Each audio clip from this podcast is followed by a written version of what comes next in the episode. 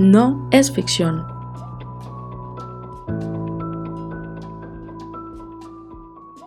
Hola y bienvenidos una vez más a No es ficción.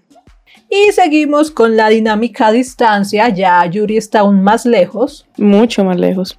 demasiado más lejos. Y yo sigo acá en Medellín, en la bipolar Medellín, que llueve y hace sol. No, aquí sí estaba el día muy, muy normalito. El episodio de hoy, el número 4, va a estar a cargo principalmente de la señorita Yuri Ríos. Y es un episodio que parece una historia de ficción y realmente ha inspirado a demasiados libros y películas. Porque lo que pasó y el lugar donde pasó son leyendas. O sea, ya eso es legendario, histórico, de todo. Lugar turístico.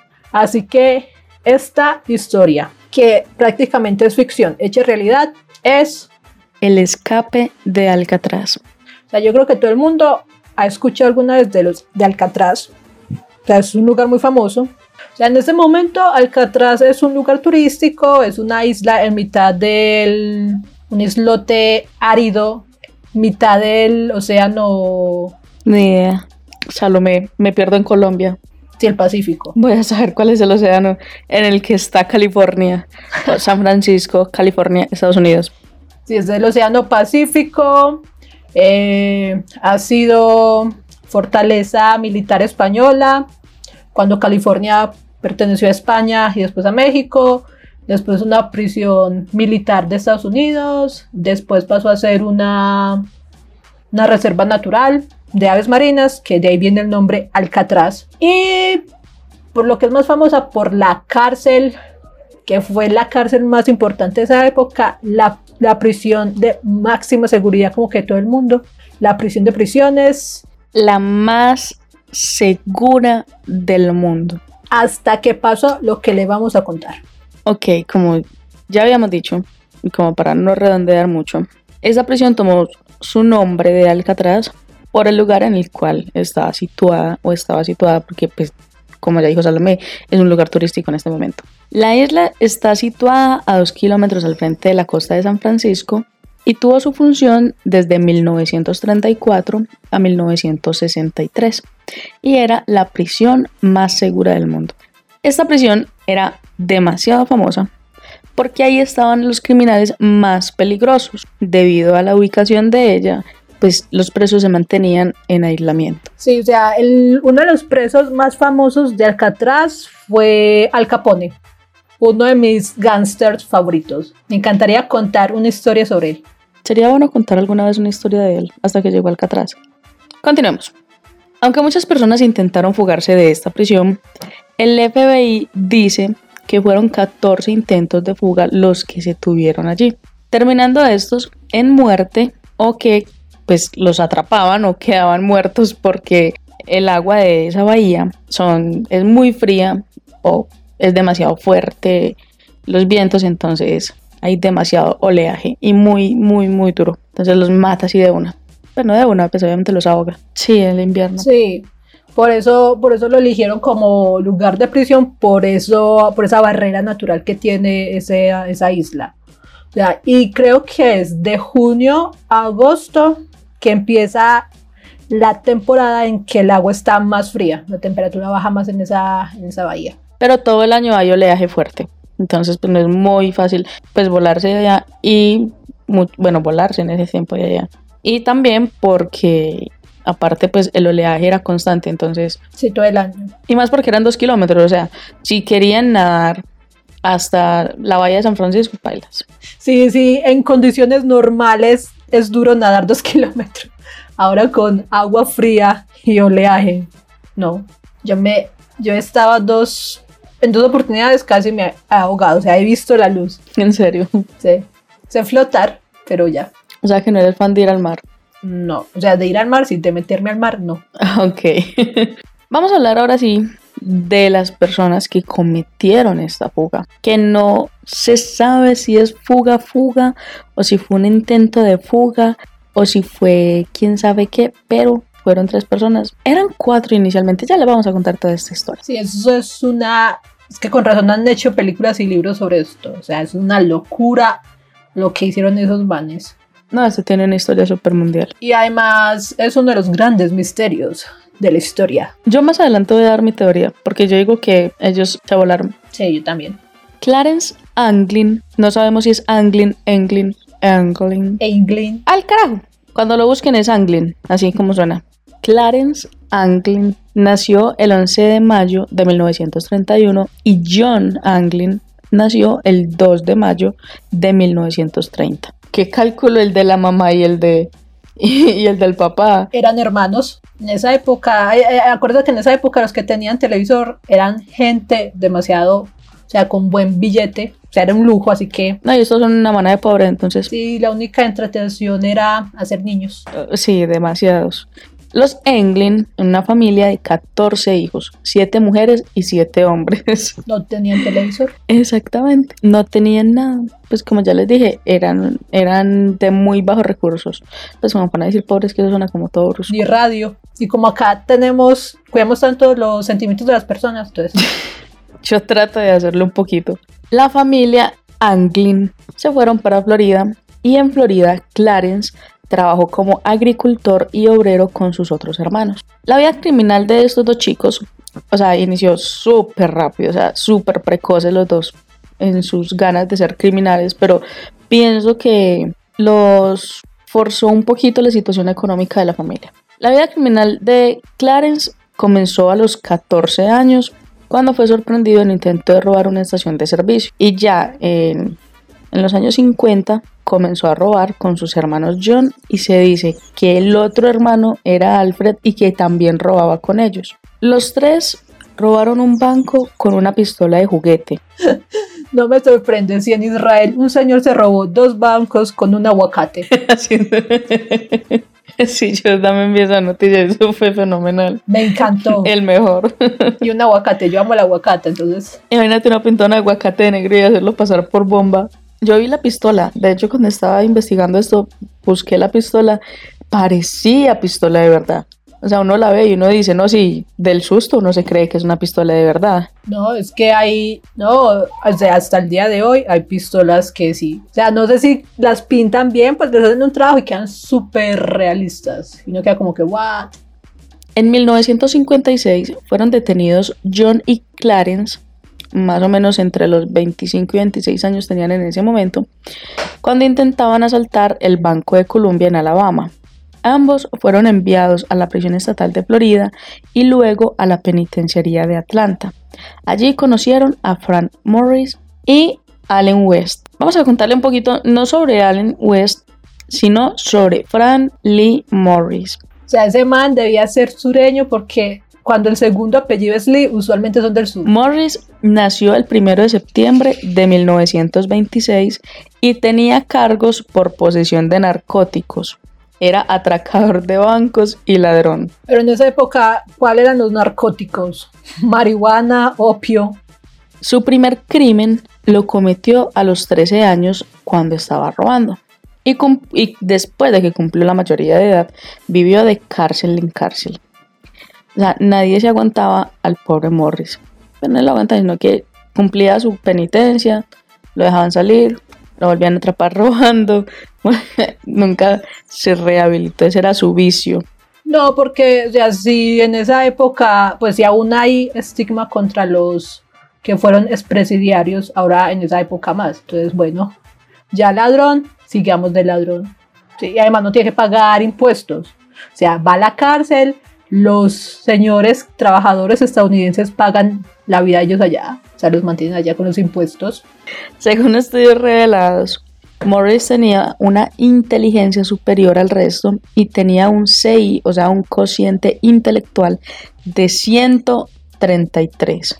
Sí, es que es muy normal que los que hayan sido o sea, delincuentes sean personas muy inteligentes. O sea, a lo contrario que se cree que son bobos, estúpidos, que no piensan bien. O sea, son personas que tienen una inteligencia muy alta, pero que no está bien encaminada. O sea, si nos ponemos a ver los grandes criminales de la historia, Al Capone, eh, El Chapo, Pablo Escobar, eh, este, el que hizo Johnny Depp en Enemigos Públicos, ¿cómo se llama? Bueno, se me olvidó. eh, son personas muy inteligentes. O sea, han sido con, dicen que si se les hubiera hecho una prueba de coeficiente intelectual serían muy alta. Sí, porque es que para uno llegar a ser un criminal así, pues grande y todo eso, se necesita inteligencia. O sea, no cualquier baboso se monta, pues.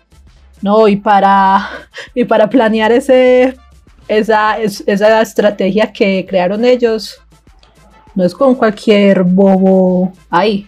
Frank pasó su infancia y adolescencia yendo de, un hogar de acogida a otro, lo que a mí me genera como la teoría de que su forma de ser rebelde y su forma de, demostrar como tener el dominio, porque eso es lo que generalmente hacía al, tener posesión de narcóticos, venderlo seguramente, eh, ser un atracador de bancos, ser ladrón. Eso es necesidad de tener dominio sobre algo.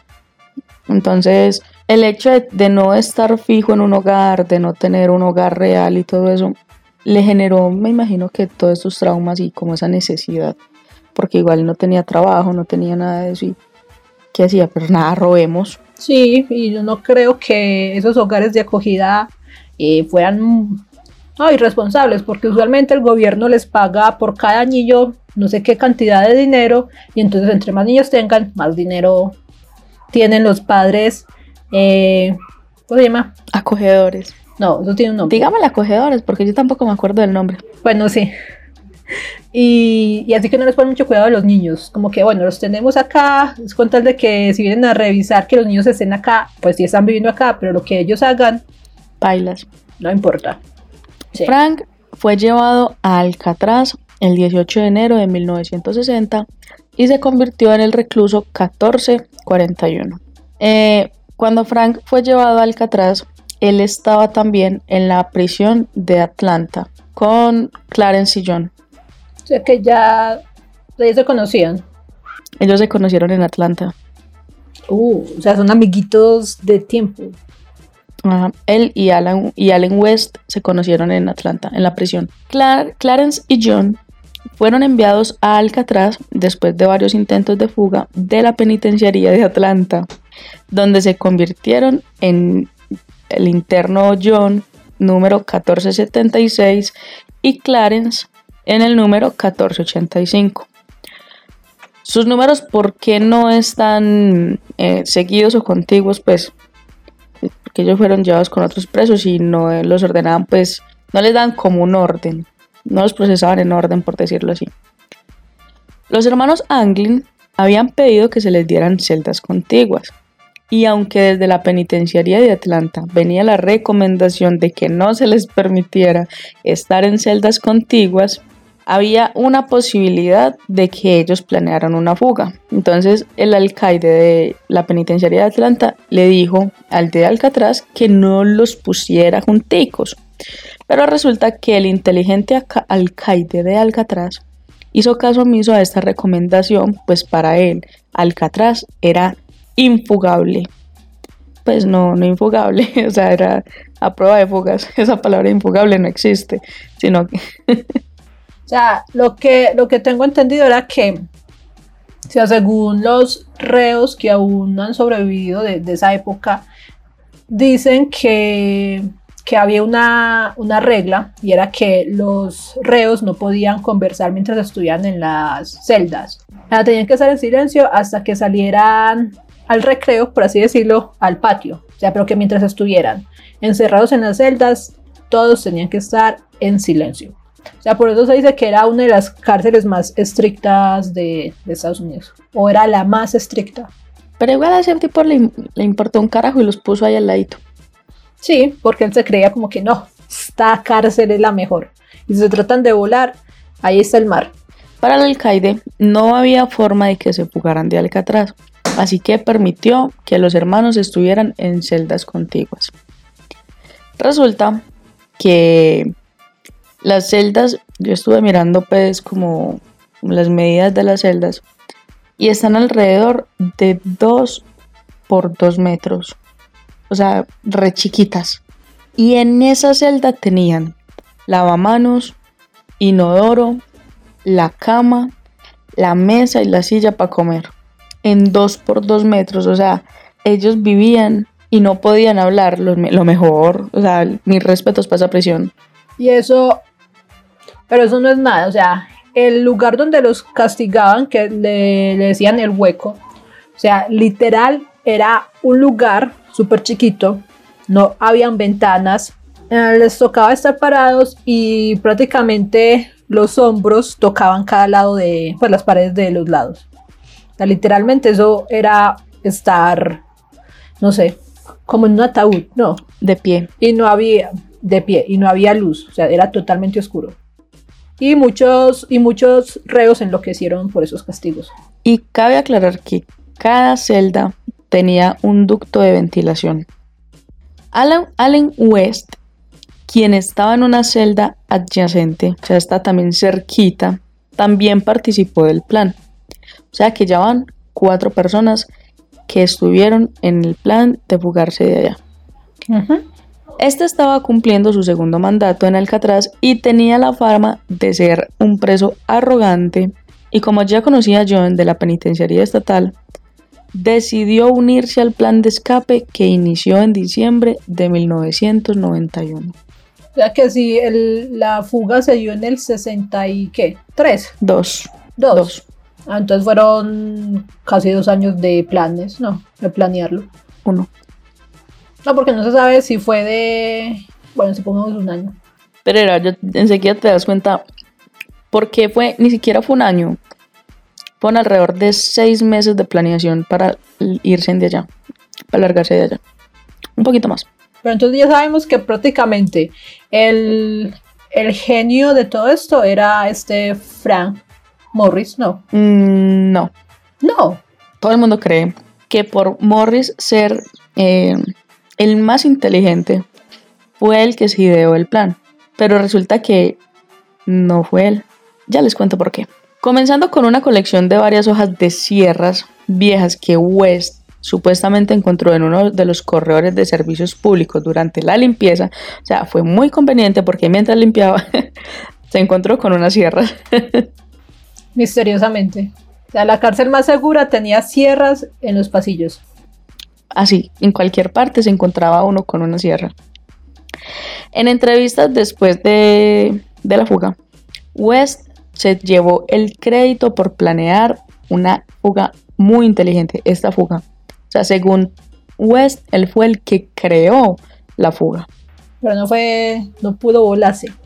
No se pudo, no se pudo volar o lo cogieron mientras se voló, no se sabía hasta el final. Mm, o sea, eso hubo unos problemas eh, técnicos de él que pesar y no se pudo volar. Eso sí lo sé. Que pesar el, el, que, el que creó el plan no se pudo volar supuestamente. El plan era extremadamente difícil porque involucra, involucraba. porque involucraba el diseño y la fabricación de unos muñecos realistas. O sea, en el Instagram le vamos a subir las fotos de las caras de los muñecos que ellos crearon. Sí, fueron unos maniquíes. O sea, con pelo real y todo. O sea, es impresionante. Ahorita les contamos cómo los hicieron. Necesitaban balsas de agua y salvavidas, creados a partir de más de 50 abrigos de lluvia que habían sido adquiridos de otros internos, algunos donados y otros que se los robaron. O sea, nada raro los robos aquí en este episodio. No, y además que Alcatraz durante esa época no solamente sirvió como cárcel, sino que como los eh, policías que, que, custodiaban allá tenían, había un edificio adyacente a la cárcel que servía como eh, complejo vacacional para las familias de los guardias. Entonces era muy normal que, sí, que pudieran robar cosas. También necesitaban unas herramientas crudas para cavar y construir. Y los accesorios necesarios para el escape los fueron consiguiendo por medio de reos, por medio de ese complejo que comentó Salo que era para tener a las familias y para los guardias para que pudieran vivir allá cerquita. imagínense uno tener que transportarse dos kilómetros en, en barquito todos los días y de venida.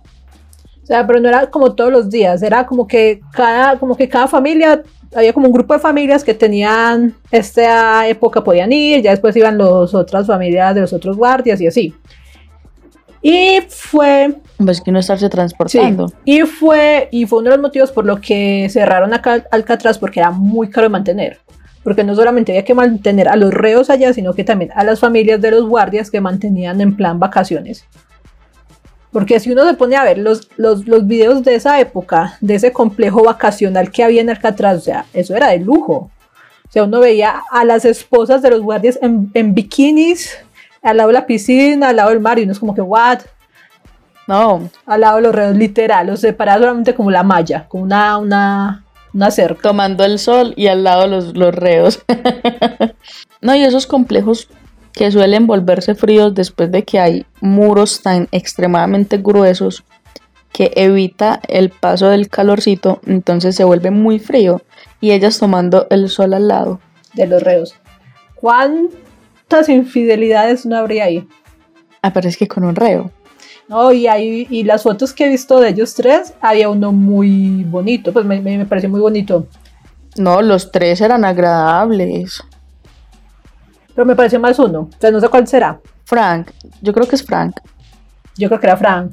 Me pareció como que, me pareció, me acordó como a este, eh, ay, ¿cómo se llama ese actor? James Dean. Poquito, tiene un aire a él. Estás hablando de Frank. Ok. Para mayo de 1962, Morris y los Anglins ya habían cavado a través de los orificios de ventilación de 6 por 9 pulgadas de la celda y habían comenzado a trabajar en la rejilla de ventilación en la parte superior del bloque de celdas. Los internos alternaban los turnos. Uno trabajaba y el otro vigilaba. El trabajo comenzaba a las 5 y 30 de la tarde más o menos y continuaban hasta las 9 de la noche justo antes del recuento de ellos y que apagaban las luces. Mientras tanto, los Anglins comenzaron a fabricar las cabezas falsas e incluso les dieron los nombres de mascotas de Oink y Oscar. O sea, el que haya puesto Oink me encanta. Muy tierno. sí, Oink. sí, ese Oscar ya pues, es más mañecito, pero Oink eh, es súper genial. Las cabezas eran rudimentarias pero realistas y estaban construidas con una mezcla casera de cemento y polvo que incluía materiales tan inicuos como jabón y papel higiénico. O sea, era como una mezcla de papel maché.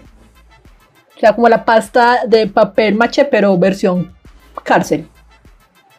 Y estaban decorados con pintura en tonos de carne de los kits de arte de la prisión y cabello humano de la barbería. Tonos carne, sino tonos piel, yo me imagino.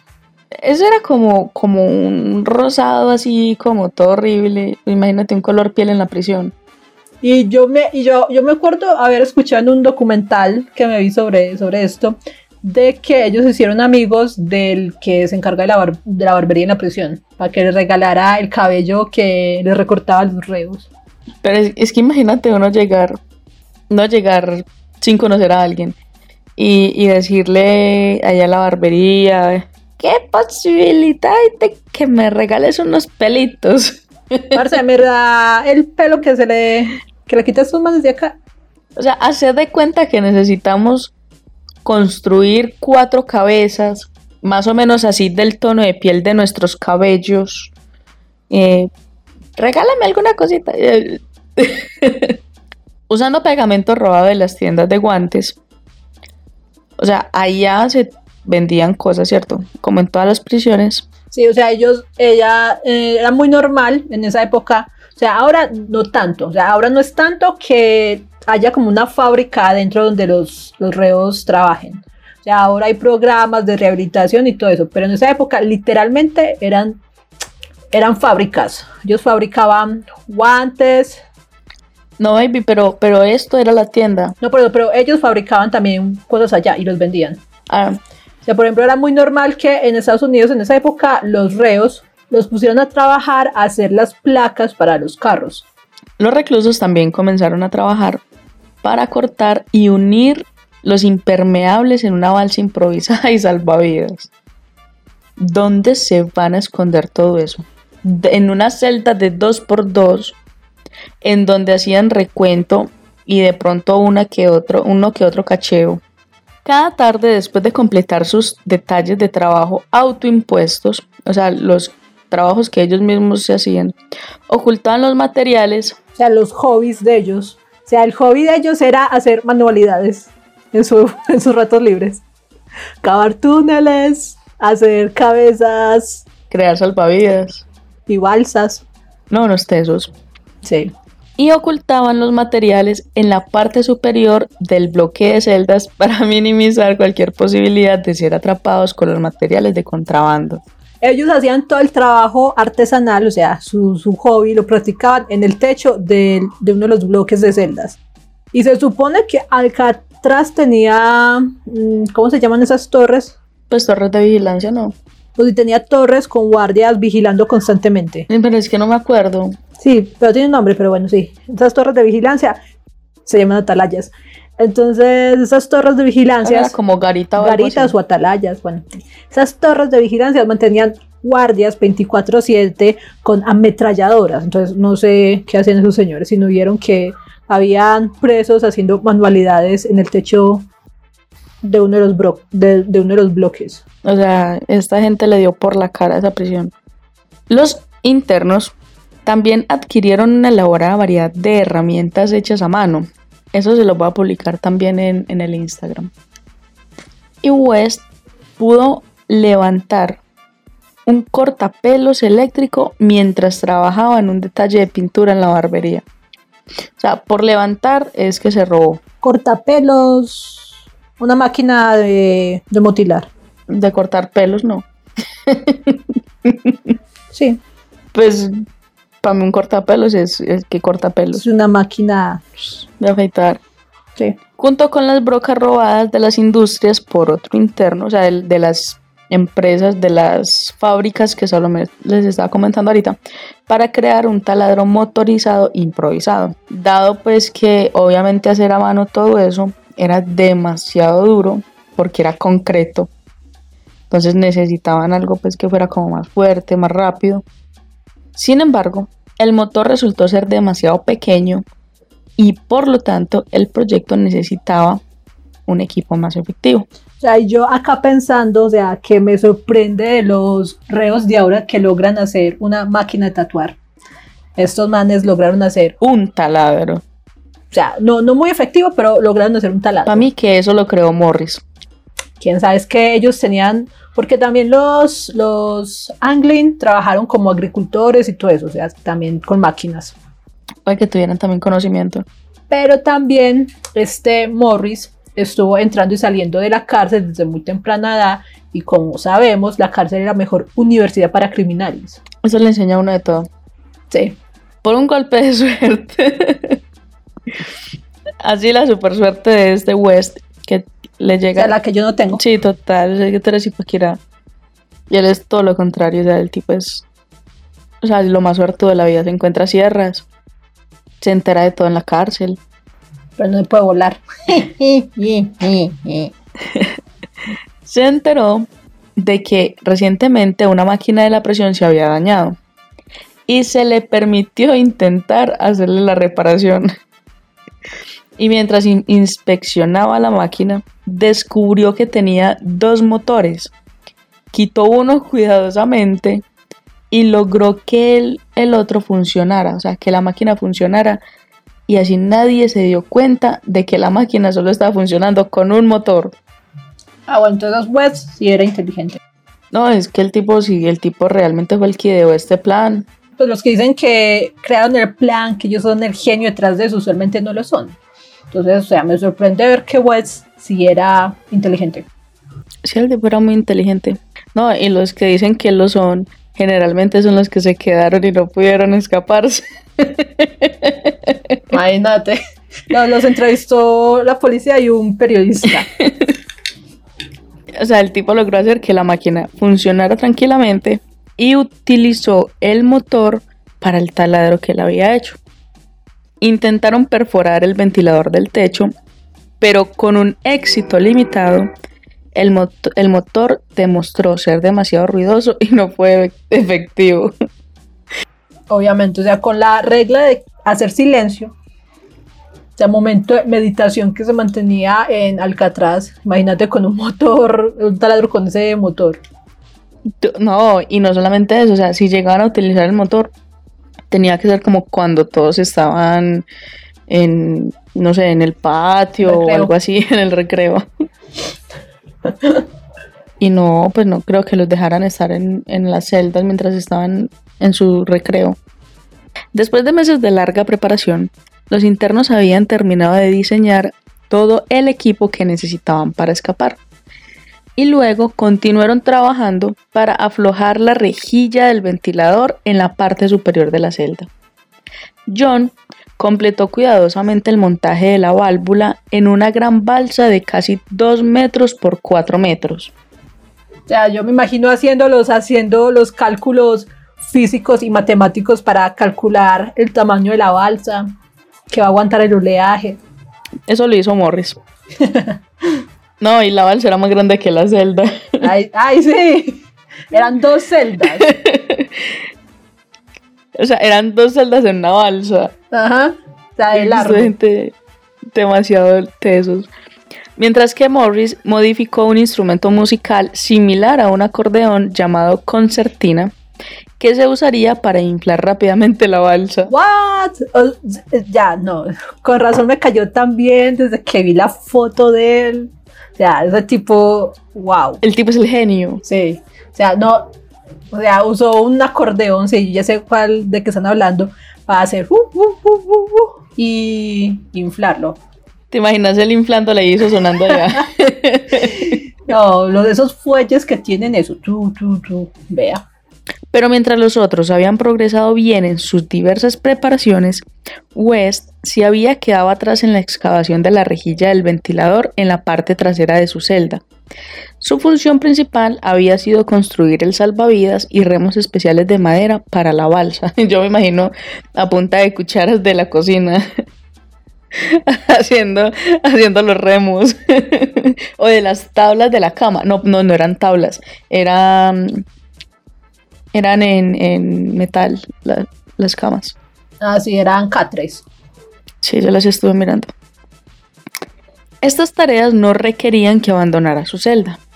Y en la noche del 11 de junio de 1962, Morris indicó que el ventilador superior estaba lo suficientemente flojo.